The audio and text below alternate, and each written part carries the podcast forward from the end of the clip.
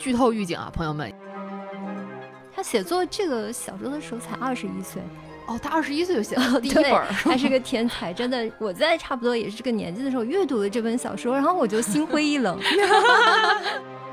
那这个心理史学听上去是一种科学方式算命，但算的是可能是未来的命。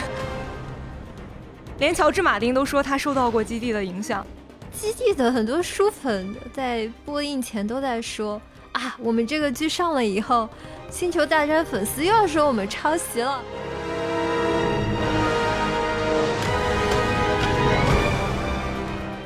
大家好，这里是由未来事务管理局和喜马拉雅联合打造的丢丢科幻电波。今天来到了我们的热爱能量站，我是今天的主持人会喷火的阿斯。今天呢，我们是一个学霸组合。有我们的学霸老易，Hello，大家好，我是老易，还有我们的学霸小静，啊，大家好，我是超级喜欢基地的小静。哎，小静这个介绍大家就知道了。我们今天要聊一个非常，我觉得还蛮学霸的作品啊。我们来给大家聊一聊阿西莫夫和基地。那其实我们聊这个的，可能一开始是因为最近苹果 TV 出了基地的这个美剧。那我们录的时候和我们应该播出的时候是前两集已经放出来了，它是九月二十四号开播的。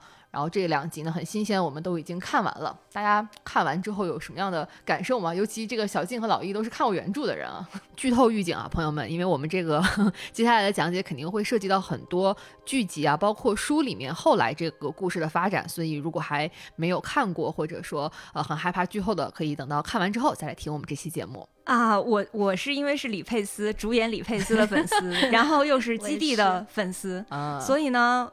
当一个粉丝跟你说这个剧很好看的时候，你可能就会不是很相信。所以你觉得很好看？我基本上还是满意的，因为他做出了那种就是你作为一个科幻迷想看到的那种很宏大的那种感觉。但是我也看到有一些对剧情的吐槽。但是这个基地这个，呃，因为它是一个七本的一个书嘛，所以确实可能改编上的话是会有一些困难的。嗯，老易呢？我还可以吧。大体上是满意的，会期待它后面的剧情怎么发展。哦，我因为没有看过原著，就虽然这个基地这个系列。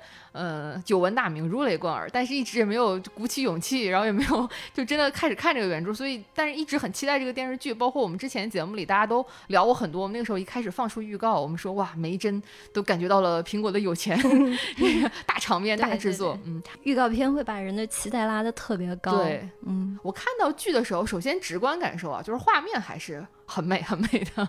片头真的好精致啊！片头有一种沙丘感，很多沙粒组成了一些美丽的画面。对，然后包括里面的一些场景，我觉得也是很宏大，能让你感感觉到那种我们期待当中的科幻剧的感觉。嗯，它的视觉奇观确实能让我觉得非常的满意。嗯，尤其是那个太空电梯，我真的是第一次在屏幕上看到这种。固体的太空电梯，我不知道之前大家在其他的科幻影视有气体的吗？不会有液体太空电梯这种东西，这种设定。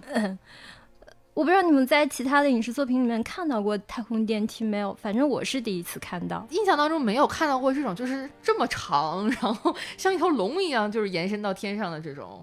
动画片里可能有。啊，嗯，但是实拍的确实没有，没有，嗯，很满足。虽然这个可能是阿斯克拉克的一个设想，但是在 阿西莫夫的作品里出现，我觉得也很合理，很合理。嗯，但我作为一个没看过原著的人吧，我觉得看了这头两集，我有一个感受是。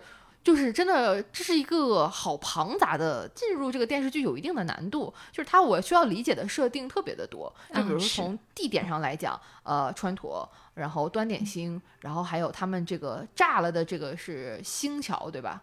对对对对，然后就是有很多地方需要了解，还有很多的势力，比如说，呃，李佩斯演的是这个帝国的皇帝。然后这个皇帝的设定很有趣，他是由一个老皇帝克隆出来的一个老年版本的自己和一个年轻版本的自己。然后李佩斯是饰演这个壮年版本的自己，对吧？是，嗯。然后同时他还呃，在这个银河帝国的统治之下，还有其他的各个区域。然后呢，还有我们的 看上去是主角的谢顿领导的这个这一群科学家们，以及女主这样一个天才少女，还有大师兄。就是我觉得这两集看上去就是有一种。非常琳琅满目的感觉，需要理解的东西特别多。看上去是主角的谢顿，第二集就死了。对对，毕竟作为一个全游的真爱粉，我已经习惯了，我已经习惯了这种上来就会死了的剧情。但是我也没有想到，他大主角这个第二集就这样被他的呃徒弟吧就捅死了。哦不，他不一定死的嘛。哦，你只看到他倒在血泊中，我觉得没准他只是受了重伤。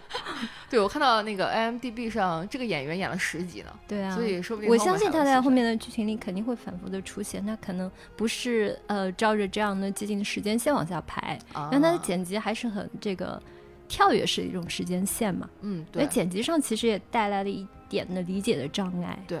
他反复在三十五年前、三十五年后，就是呃，他们到达了就是所谓的基地和他们在出发基地之前两个时间线上一直在来回跳，是吧？嗯，对。小金可以先跟我们简单介绍一下这个基地它的核心三部曲的，也就是我们剧集所展现的这些主剧情的时间线的一些故事吧。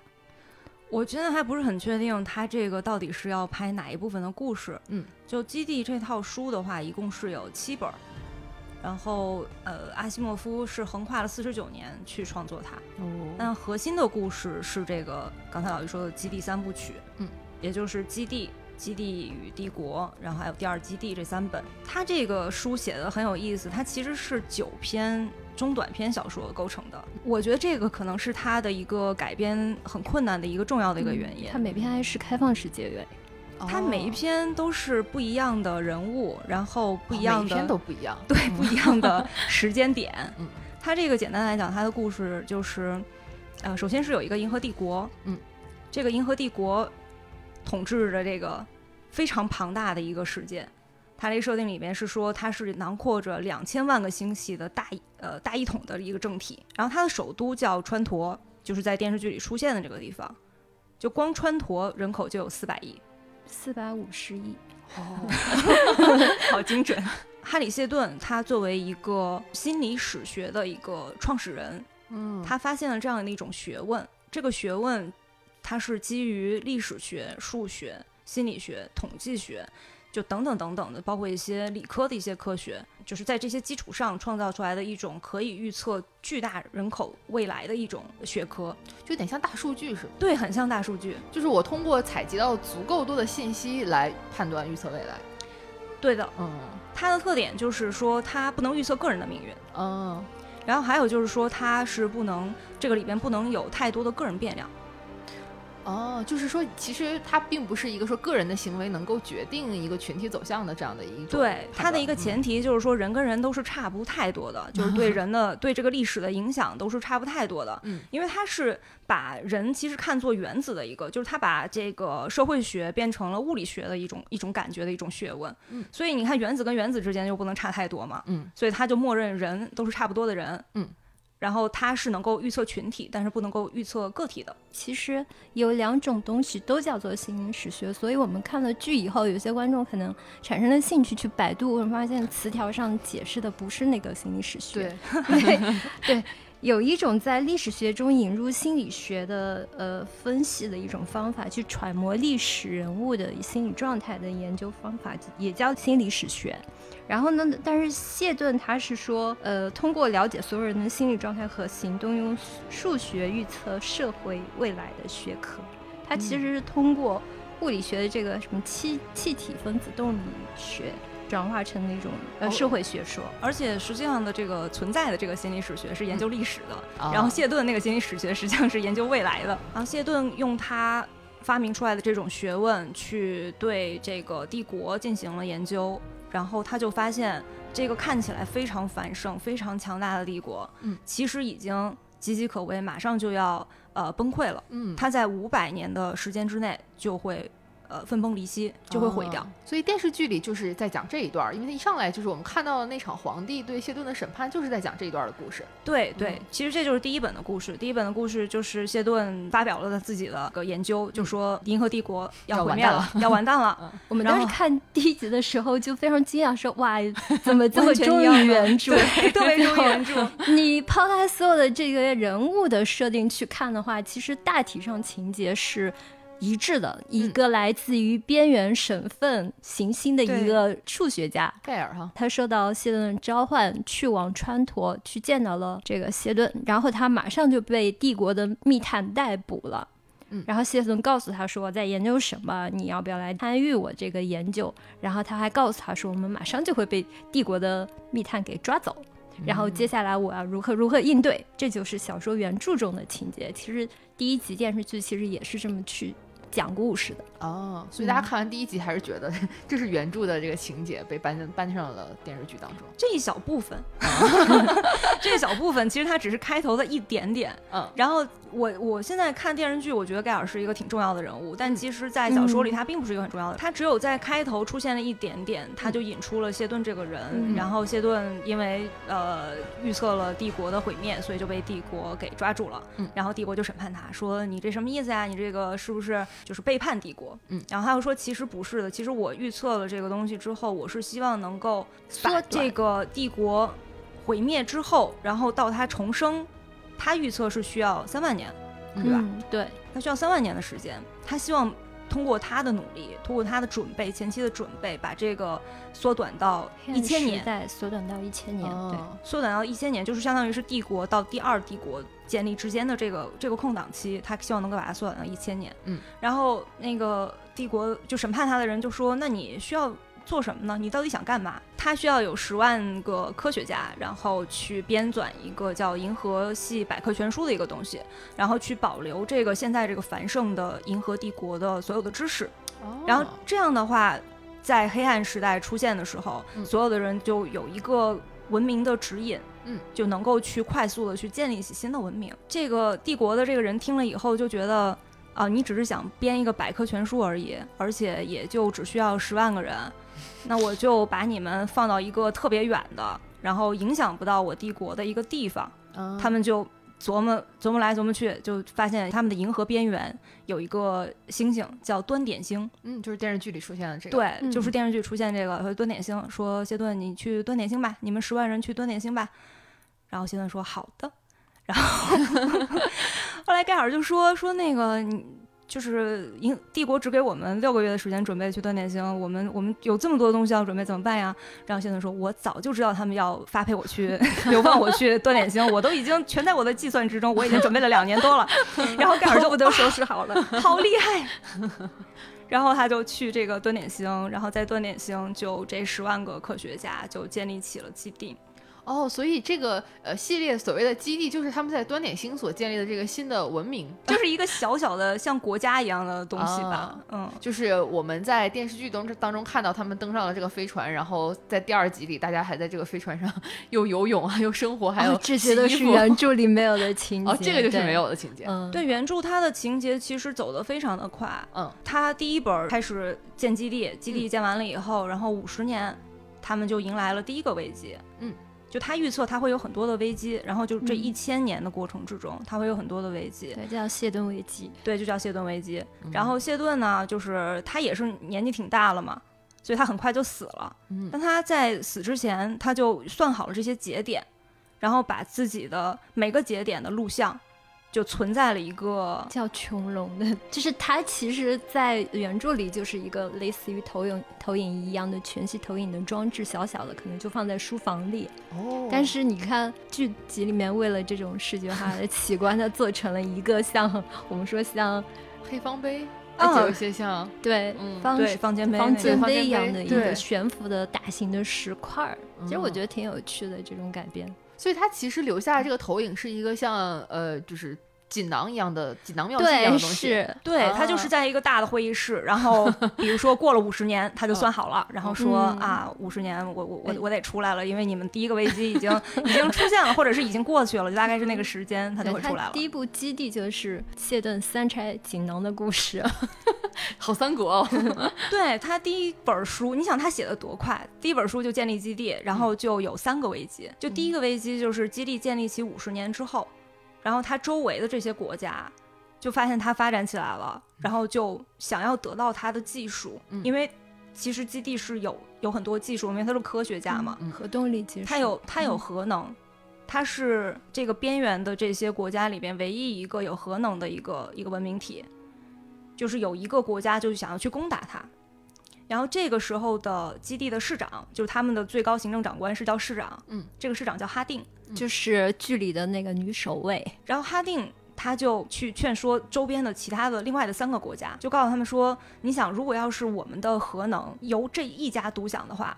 你们是不是很危险？他就去游说联合他们，制衡的手段。对，然后这三个国家就对那个国家宣战了，然后那个国家就赶紧跑了。这这等于说是第一个危机就就过去了。然后第二个危机就是在又过了三十年，又过了三十年之后，它周围还是会有很多的这样的一个危险。他们的解决方式就是说，他们去输出技术，然后跟周围的这些人去交换一些东西。他输出的技术，因为别的地方的人已经没有这种技术了，他们只知道我给你一个手机，给你一个充电宝，你知道它充电宝是可以用来充手机的，但是其实你无法造出充电宝，不知道它是怎么造的，对你也不能修，你你完全不知道它的原理，然后它就靠输出这些东西，在你你如果不知道科学知识的话，其实充电宝跟手机在你看来就是魔法，就是砖哦，不是魔法，对，就是魔法，嗯，它其实就建立起来了一种科技的宗教。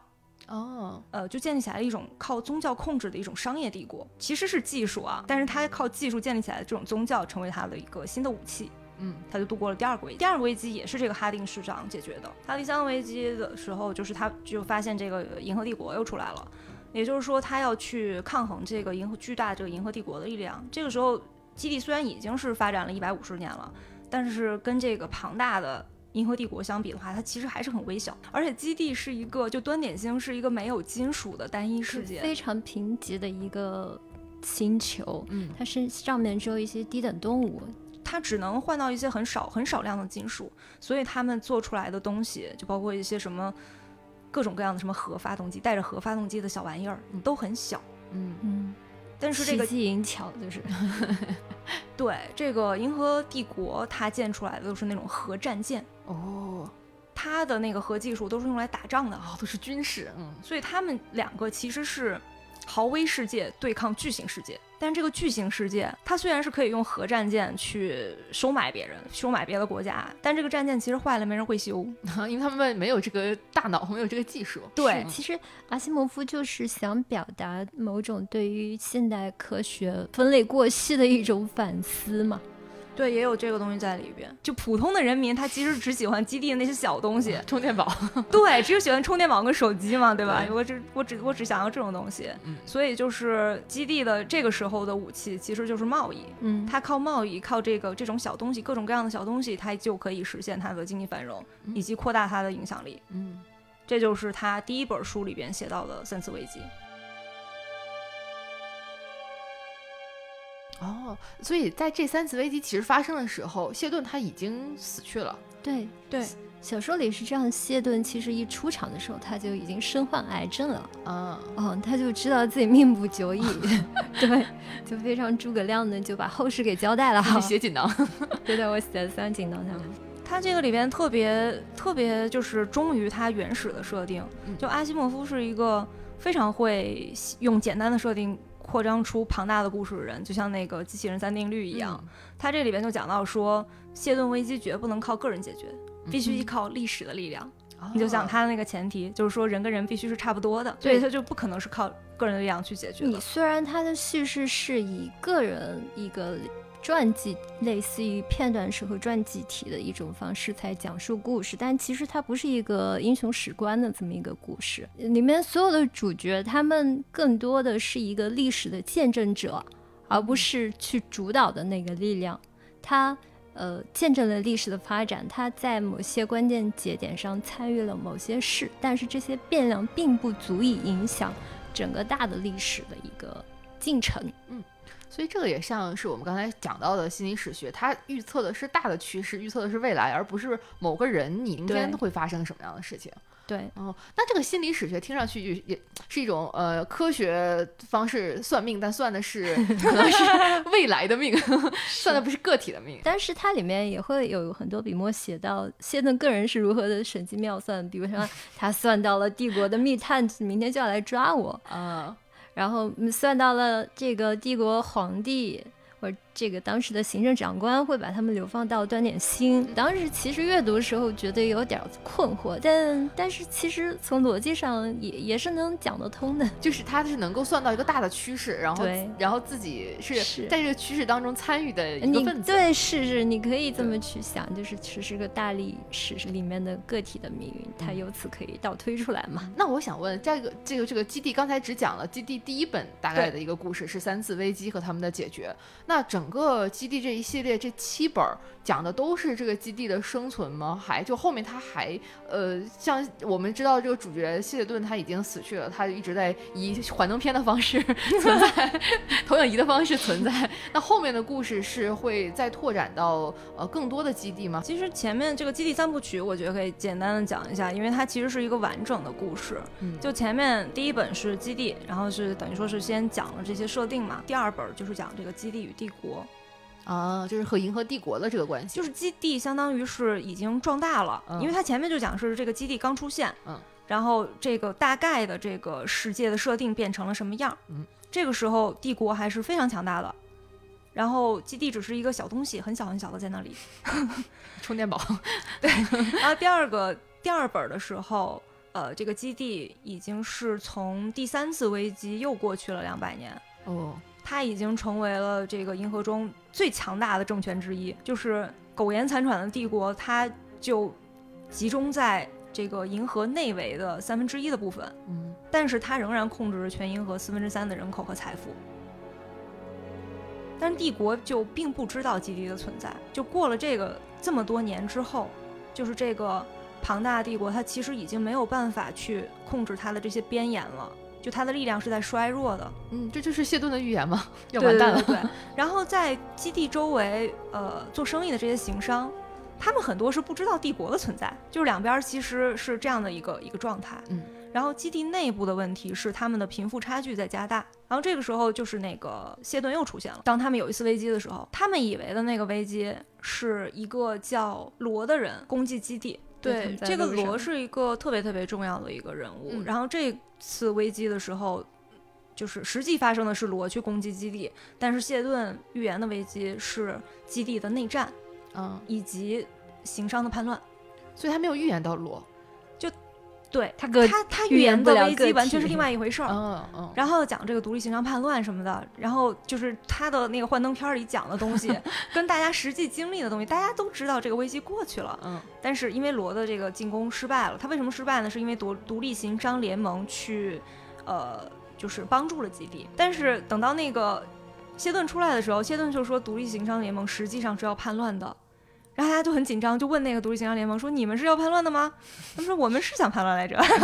”说结果那个罗这个很很厉害的这个人物出现，然后结果我们就放弃了我们的计划。嗯，然后这个时候就大家就发现，其实谢顿的计划已经开始偏离了轨道。嗯，这个原因就是这个很很重要的这个人物罗。但是接下来这段小故事，他讲的是一对年轻的夫妻。然后去某一个行星，就是刚结婚嘛。然后这个妻子是基地的公民。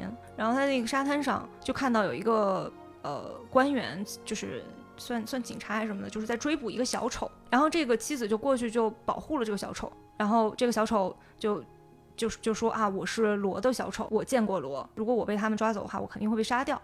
然后这个妻子就把他给救了。嗯，救了以后，他就带着他们两个人嘛。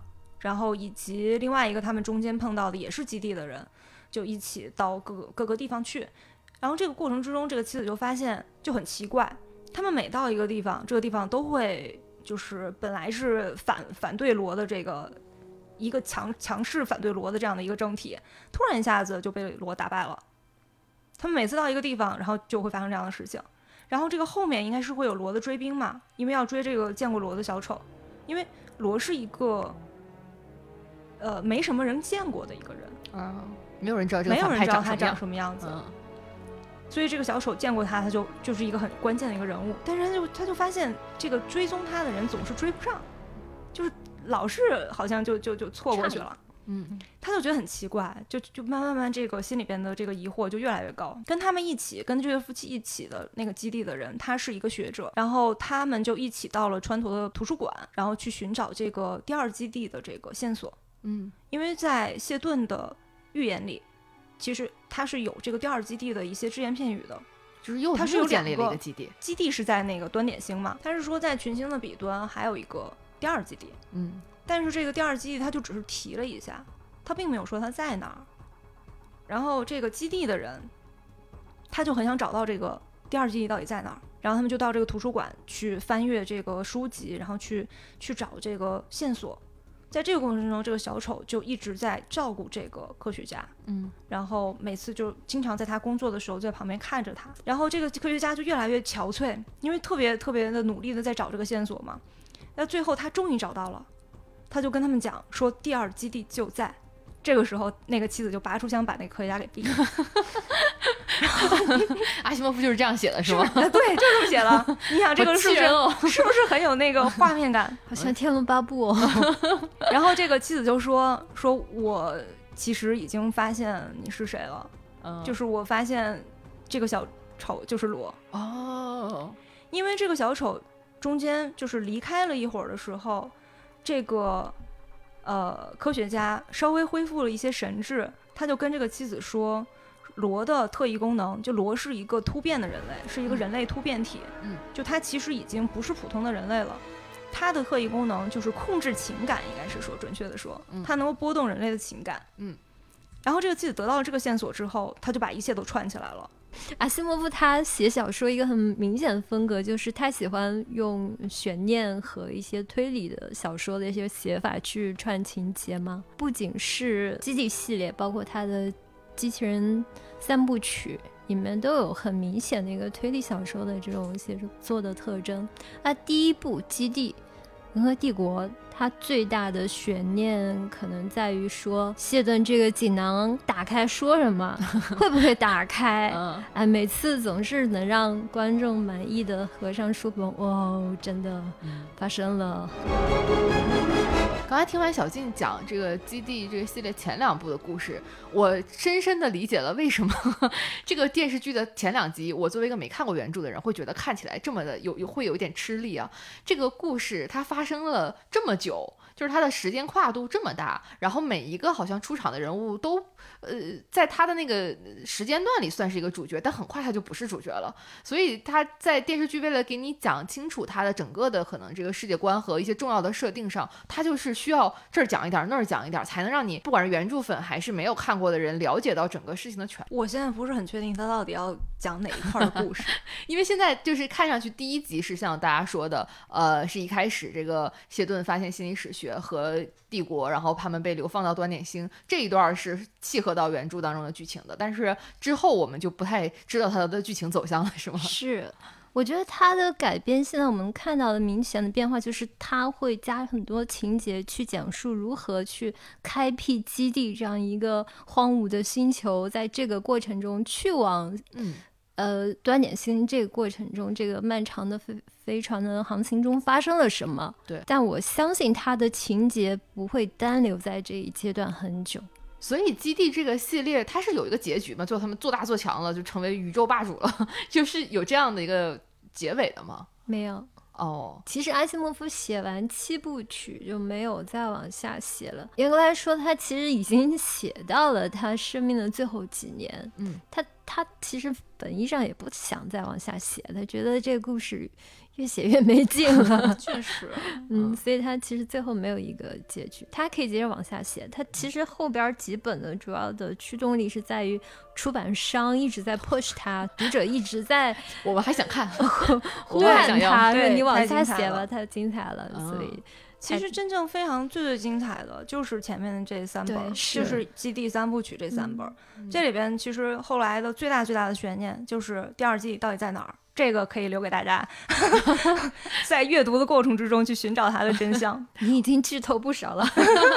我看到那个有新闻说，苹果其实最在最他们最开始的计划里，打算基地这个是要拍八到十季的，然后每一季十集。哦，对，如果是这样的话呢，说不定还是能拍到我们这 三部曲到这个比较终结的部分的。那我其实看完电视剧还是有一些问题，包括其实听呃小静在跟我们讲这个基地原著当中的一些剧情，还是有一些问题，想问一问原著党们，比如说呃。因为我好像有看到说，阿西莫夫写整个基地系列是有像写罗马帝国它的兴衰史一样，在写这个银河帝国。这个我就觉得，因为它整个基地还是一个像太空歌剧一种一样的一种科幻小说，为什么这个都会有帝制？君王制、君主制的这种设定，这个是很好的问题，也是个很大的问题。呃，我们先说到阿斯莫夫个人吧。其实他这个曾经回顾他当年怎么开始有这个创意的雏形。他当时要去见他的编辑坎贝尔，在那天他其实脑子里没有什么具体的想法，他就随便翻开一本书去看。他那天刚好带在身上的是一本吉尔伯特和沙利文的歌剧集，然后他就。翻到其中一篇，看到里面是美丽的皇后和质胆的卫兵，什么，哎，这些故事，他就他思维就自由跳跃，从这些士兵到了军事社会、封建主义、罗马帝国的覆灭什么什么的，然后他到了坎贝尔家的时候，他就有个点子了，就告诉他，他打算写一个关于银河帝国覆灭的故事。然后坎贝尔就很高兴的就说：“那你写吧，你要写多长？”他说：“我打算写一个中短篇。”坎贝尔就跟他说：“你不行，这个东西你你中短篇根本放不下，你还是你用中短篇来结集写成一个长篇的故事。”嗯，所以就是他现在这个形式，就是第一本里面是好多个中短篇的合集。对，嗯，三本三本都是这样的，是的，是九个中短篇的合集。他慢慢的写啊写，到后来就开始写到。如何走向基地？呃，谢顿是怎么样建立起这个心理史学的过程？包括基地跟地球，然后这些，最后才成为这个七部曲。然后他后面还把他的这个基地系列和他之后创作的机器人帝国。系列连起来了，连在了一起。首先，整个基地系列的灵感是来源于这些可能封建的，然后王后啊这样的故事。所以说，他想到说我要写的是一个银河帝国，而不是一个共和国。对，他在创作的时候，其实也在同时阅读那个爱德华基本的《罗马帝国衰亡史》嘛，也从中获取了很多的一个灵感，就怎么去讲述这个银河文明兴衰的故事。嗯。嗯，后面我们看到很多的大的太空歌剧史诗，都是用了类似一种旧共和制和帝制的制的一个设定。对，一方面也是因为受到了阿西莫夫基地的和那个沙丘的影响，另一方面可能就是这也是一个刻在欧美人文化基因里面的，能够。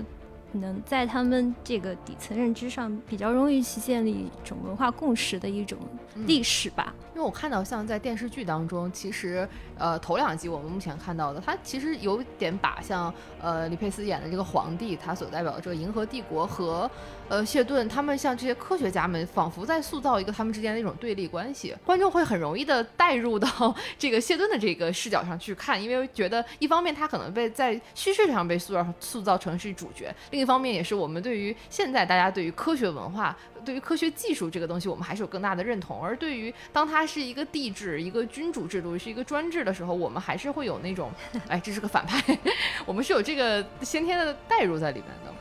阿西莫夫可能也本身没有太对这个东西有关心吧，就他只是把它当成一个背景。嗯，就他是一个。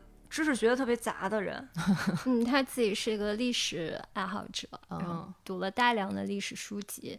他其实更想写的是一个历史小说，但他觉得自己的知识储备还不够。当时他写作这个小说的时候才二十一岁。哦，他二十一岁就写了第一本，他是个 天才，真的。我在差不多也是这个年纪的时候阅读了这本小说，然后我就心灰意冷。我想，这只是。写科幻小说真的是个天才才能做的事儿，我就算了吧。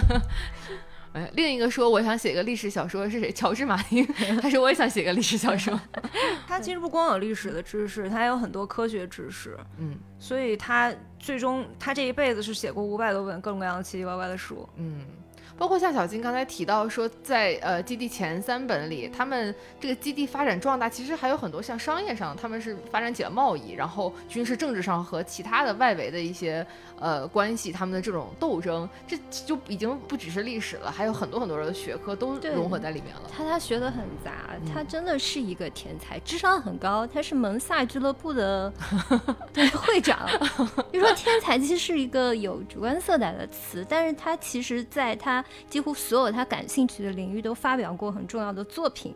他在一个叫杜威十进制系统。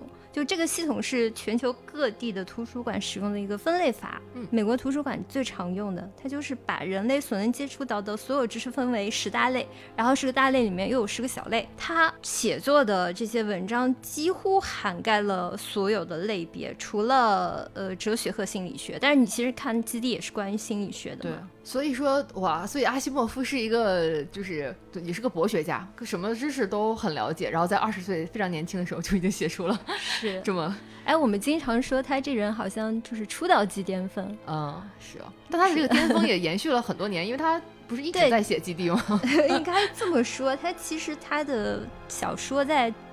它的那个呃结构和风格、语言方面并不是太出色，它也不不太讲究。嗯，就是他的所探索，他自己所探索的是这个思想的巨大影响力和创造。他其实追求的这种创作的风格就是这样。他自己就经常说，人家说，呃，你的风格是什么？他说我没有风格，我只是做这个正确的。动作用最准确的词来表达我自己想要表达的东西。如果就任何有可能是让我去拿普利策奖的写法，我其实我都已经摒弃了。反正他就说，他很早以前就决定在写作中遵循一个基本原则，就是清楚。嗯。就所以，他其实这种文风评论家也非常的头疼，因为太清楚了，没有什么好说的，就是所有人都没有什么理解上的差异。哦，但这样也会造成，就是他的小说其实还是很易读的，就是不对，是非常易读。我听那个呃译者顾北老师就说过，他说黄金时代三大家里面的翻译难度，如果排个序的话，呃，海因莱因是最难的，因为他的小说里面会大量的俚语俗语，嗯，各种。混话 就不是好理解，如果不是太深入美国流行文化的话，嗯，那克拉克其次，因为它里面有大量的典故，你不小心你就眼睛划过去了，嗯，阿西莫夫是最好翻译的，因为真的非常的简洁，很准确、清楚。对，我觉得一个典型的科幻迷可能很容易看进去《基地》，很容易看进去阿西莫夫所有的作品，因为它其实就是叙事非常的有效率，嗯。他会很快的给你讲一个就是很棒的故事，而且都是合逻辑的，就 每一步，每一步都非常非常的有逻辑。对，都而且你的逻辑直觉。对，它是从一个非常简单的设定可以发展出一个很大的故事，然后在这个发展的过程之中，都是一环扣一环的，你看着很很舒适。而且它这个里边，嗯，它是很少数，就是我读到的，在我的阅读体验之中。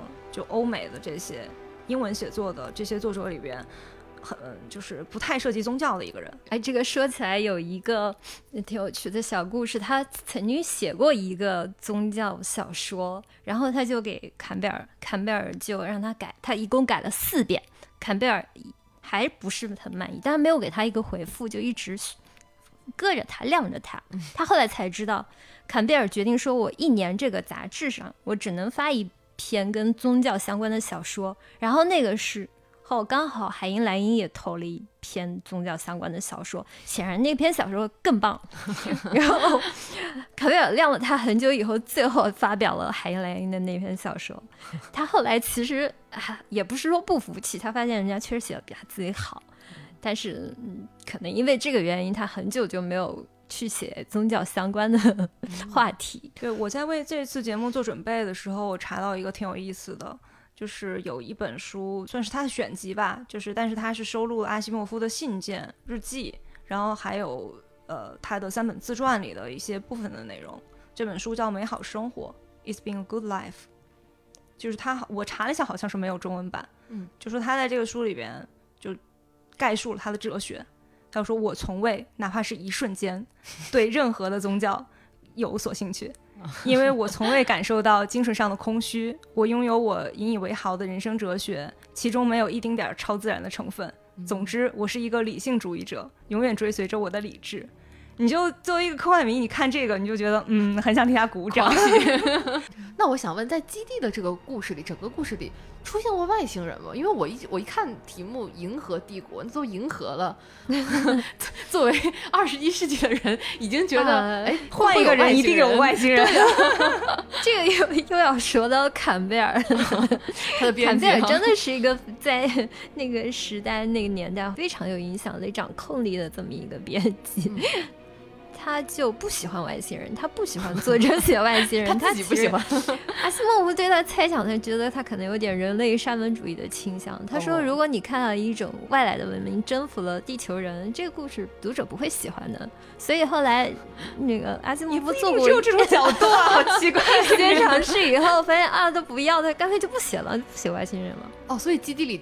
都是人类，就是罗罗是一个变异的人类，但是剩下的都是人类，是人类以及变异的人类，不光是罗一个变异者，根本上都还是从人出发的，就是没有那种真的外星生物像这对他没有提这个东西，他所有的人种族都是人类的后裔，而且 小说里的写法是，他们一开始其实已经忘记了自己的来处，忘了自己的母亲是地球，忘了我们是一个统一的。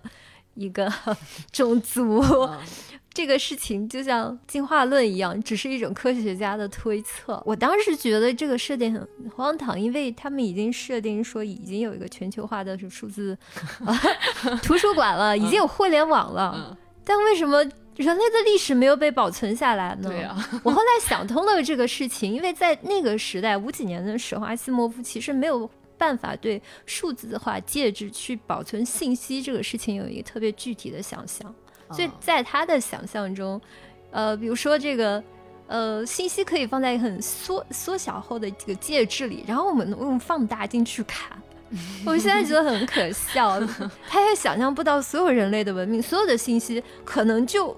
被保存在一个特别小的一个光盘里面，真的是一个非常伟大的预言家了，可以这么说。他想到特别多未来的技术，比如说，呃，现在所用的这个呃数据可视化的技术，他当时就在小说里面去直观的想象过。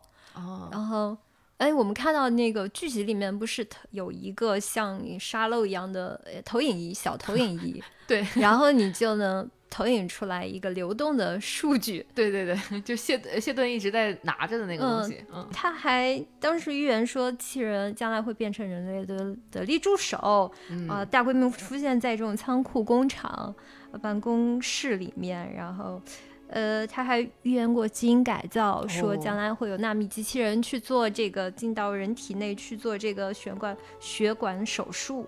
那在原著当中有克隆人这个设定吗？因为我们看电视剧当中是有这个皇帝，就是李佩斯演的这个角色，他其实就是从老皇帝克隆出来的一个自己，然后同时他还有呃更年轻的克隆版本的自己和更老的克隆版本的自己。哎，这个就没有。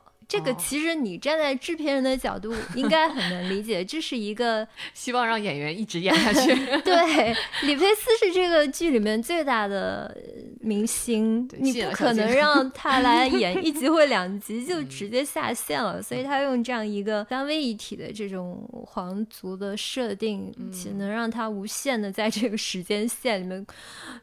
持续延续下其实是个非常聪明的。但我是觉得它里边对宗教的一些暗示，包括这个三位一体的这个感觉，然后还有他对那个农业社会，他们里面两两个打架的国家嘛，对对吧？那个那个比较那个女生的那个国家，看起来就是一个宗教统治的一个感觉。嗯，然后包括那个盖尔来到的那个地方，他来自的那个地方，他也是一个。完全呃宗教统治的一个地方，就是排斥大家有好奇心、排斥科学、排斥数学的这样的一个地方。嗯，我就觉得他特别偏离基地的精神，在这一点上 不是特别满意。我我是在看这个的时候，觉得这三个首先这三个皇帝的设定是很有趣的，因为我没有看过原著，看这个很觉得很新鲜。哇，这一个人。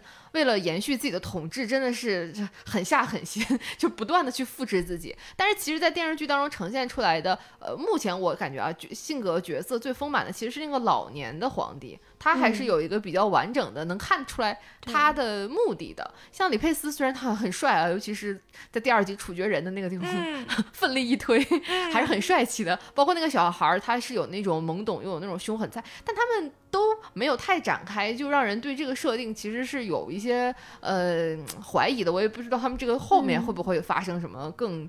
精彩的一些剧情，在这个皇帝这个设定的身上，现在可能很多观众之所以不满意，就觉得这是一个很大的问题。所有的人物他都是片段式的交代了一些人物的背景故事，但是你不知道应该把视角投射在哪个具体人物上，你也很难去跟任何一个具体的人物共情。这个对。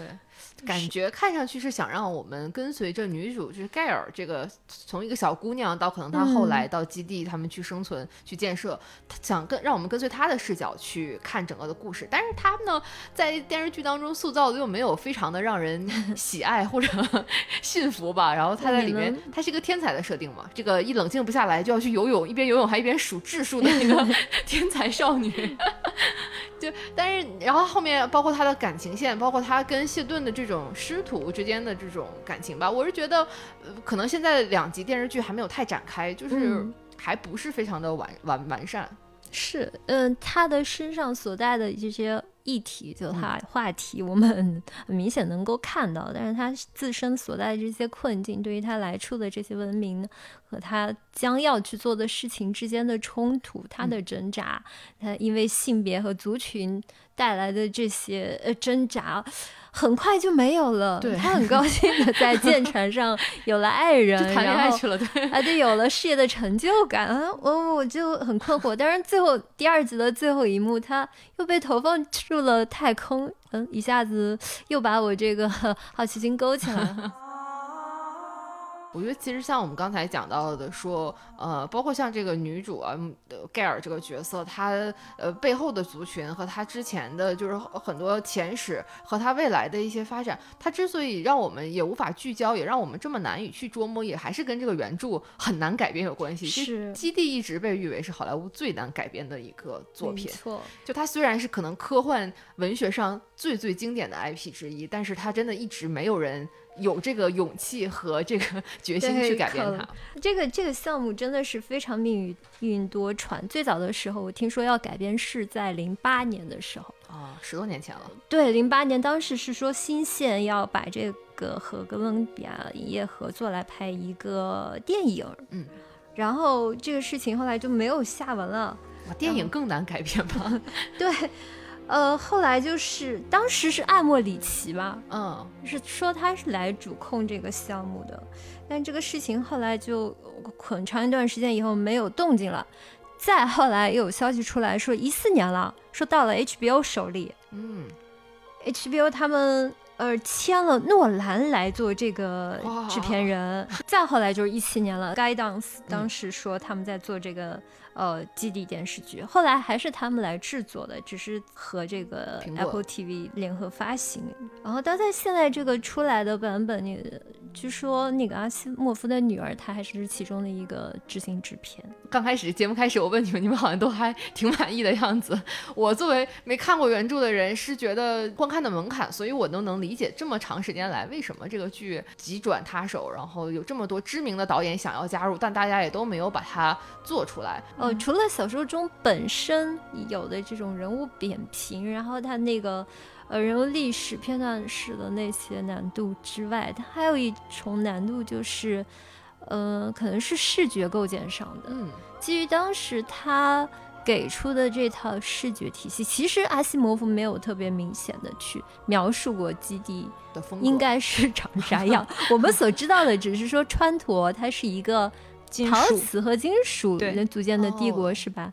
对，川陀是一个除了那个皇宫之外，除了皇宫那一小圈儿有土地有树木之外，其他全部都是金属的一个地方。就是他不是拍了一个人体炸弹，呃，恐怖袭击，然后把这个川陀一亿人死去嘛？对，他小说里边其实是一笔带过，全小说里边就说这个庞大的川陀在一个月的时间就陷落了。啊，他具体怎么陷落的，他也没写细说。他就是他在前面这个《基地三部曲》里边，他也没有没有详写详细的去写。嗯，然后陷落了之后，然后这个已经完全衰败的川陀的这些人，因为他又没有什么土地啊什么的，他们就拆那个川陀的金属，然后去跟其他的 就卖废铁，就跟其他的这个农业的。星球，然后去换一些食物啊什么之类的东西，维持他的生活。啊，这么惨的吗？就是 卖卖废铁，没有钱就挖自己的那个楼，然后就挖走了以后，就这个土地就出来了嘛。然后川陀耕地面积还能增加，所以就就是一个双赢的一个 过程。还有一个创意困境，其实是这样，就阿西莫夫许多主题，他许多设定已经进了。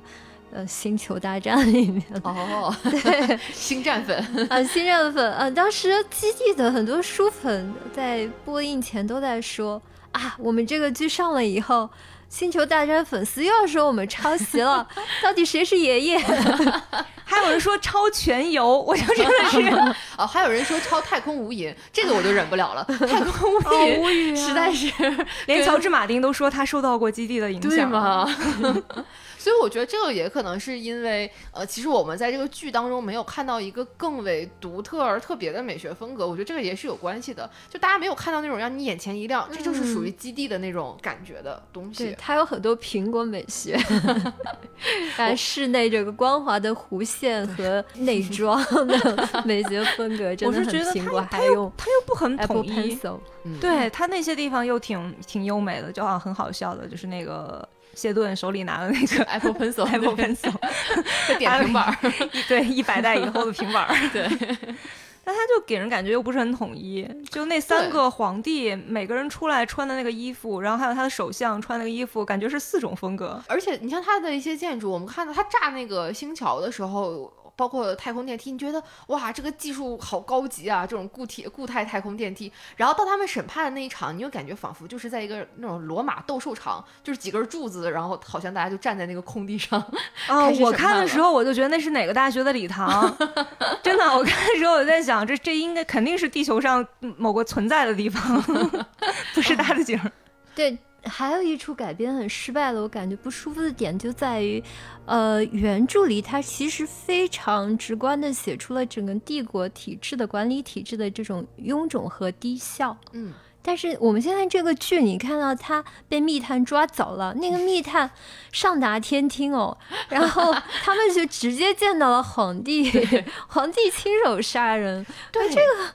这个帝国好像还挺高效，也不是那种。我看的时候有一点很困惑的时候，就是哇，银河帝国，我想象当中这个得有一个那个就很庞大的一个官僚体系，大家是各司其职在负责一些事情。但其实好像就是皇帝这三个人加上那个女首相，这是一个机器人吧，还是一个小皇帝？皇帝好忙的，你看皇帝还去审那个画家，然后皇帝还要去审那些，对对对，还要审那两个两个打架的国家嗯星球。就觉得他好忙啊，那这个可能像老易说的，这制片人觉得要让李佩斯和这几个 大腕多点戏，演演戏，对。呃，那其实现在这个基地这个电视剧播出了两集，然后明天十月一号就还会再更新。我们也会，虽然大家有很多吐槽，原著粉还有我这种看了两集想知道谢顿还有没有活下来的人，还是会继续的去看的。那我们今天给大家留的一个互动话题就是，呃，你看过的你觉得最成功或者你最喜欢的一个科幻改编剧是什么？欢迎大家呢能够到这个喜马拉雅下面和我们一起留言互动。那本期呢我们也会送出一个福利，就是在喜马拉雅下面和我们留言互动的朋友，我们会选出四位朋友呢来赠送我们的最新款外星小绿人，就是我们的 Ice Joker、Kapla 和啦啦啦，这是四只非常可爱、非常好玩的小绿人。我们会选四位回答的很好的朋友，每个人送他们一只小绿人。然后呢，大家要和我们一起来呃讨论基地，讨论你喜欢的科幻剧。来，欢迎给我们来评论和订阅我们的丢丢科幻电波，也欢迎大家来加接待员的微信 f a a 杠六四七，进到我们的丢丢听友群里，和我们来一起接龙互动讨论。今天的节目就到这里啦，拜拜，拜拜，拜拜，祝大家十一假期快乐，国庆快乐。